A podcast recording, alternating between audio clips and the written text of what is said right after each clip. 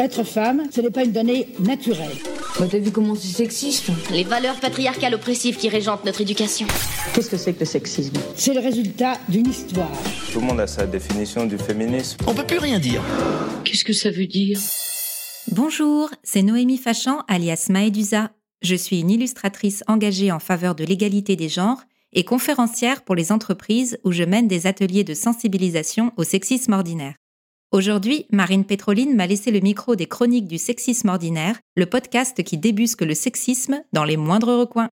Pour cet épisode, nous allons parler de la culture du viol. Le terme apparaît vers la fin des années 2010 dans les milieux féministes. Il désigne notre environnement social dans lequel les violences sexuelles sont banalisées, minimisées, voire encouragées. La culture du viol, c'est l'ensemble de nos conceptions, de nos propos, de nos actions et de nos inactions qui forment un terrain propice au viol. Parce que malheureusement, les viols sont loin d'être des accidents rares et ponctuels. En 2020, les services de police et de gendarmerie française constataient 67 viols par jour en moyenne, selon le ministère de l'Intérieur. 112 000 viols et tentatives de viol par an en France, dont 94 000 femmes. Les violences sexuelles ne sont pas simplement de regrettables incidents, ce sont des violences systémiques. C'est le résultat d'un système social qui permet à autant de viols d'advenir dans une relative impunité. C'est le résultat d'une culture où les velléités de domination des uns priment sur le consentement des autres.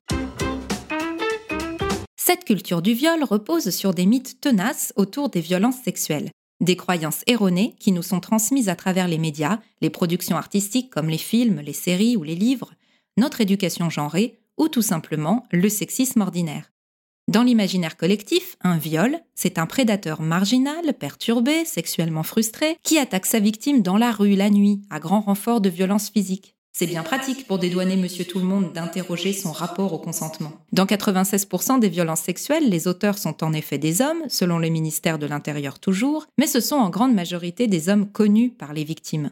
Ce sont des ex-conjoints, des amis, des collègues de travail, des camarades de lycée, de fac ou de grandes écoles, des conjoints actuels, des membres de la famille, bref, des personnes qui ont leurs qualités, qui peuvent être des professionnels reconnus, des proches appréciés, des individus tout à fait fréquentables. Un violeur, c'est un monsieur tout le monde qui, à une ou plusieurs occasions dans sa vie, s'est senti autorisé à prendre le pouvoir sur une victime au moyen du sexe. C'est une personne qui se permet de franchir une ligne, la ligne du respect dû à autrui, la ligne de l'égalité, la ligne du consentement. Un autre mythe qui fonde la culture du viol, c'est l'idée que les victimes seraient plus ou moins responsables de ce qui leur arrive. C'est quand on se demande comment la victime était habillée, quelle était son attitude envers l'agresseur, qu'est-ce qu'elle faisait là, à tel endroit, à telle heure. Ce réflexe très répandu de culpabiliser les victimes, de mettre leurs paroles en doute et de trouver des excuses ou des circonstances atténuantes aux violeurs, ça fait partie de la culture du viol. Autre mythe, un viol ne pourrait pas avoir lieu entre deux personnes qui sont en couple. Sauf qu'à partir du moment où il n'y a pas consentement entier et éclairé, toute insistance, tout chantage, tout rapport forcé relève bien de la violence sexuelle. Le viol conjugal existe et le fait que la victime soit le ou la conjointe du violeur est une circonstance aggravante. Mais la culture du viol concerne aussi tout ce qui va dans le sens de l'impunité des agresseurs, la grande difficulté à faire aboutir une plainte pour viol, le mythe autour des accusations infondées qui sont largement surestimées par les services de police et par beaucoup d'entre nous, ou encore l'éducation viriliste inculquée aux garçons qu'on encourage beaucoup plus à être entreprenants avec les femmes qu'à se soucier de leur consentement. Et sinon, Maëdusa, il y a une bonne nouvelle dans tout ça? Le point positif, c'est qu'une culture, on peut la faire évoluer. Il n'y a aucune fatalité à la culture du viol. Nous avons le pouvoir de combattre les mythes et les rapports de domination qui la sous-tendent. Pour résumer, la culture du viol, c'est tout ce qui, dans notre culture, permet et encourage l'omniprésence des violences sexuelles. Voilà, maintenant vous savez ce qu'est la culture du viol. Les mots sont importants car, comme le dit Beauvoir, nommer c'est dévoiler et dévoiler c'est déjà agir.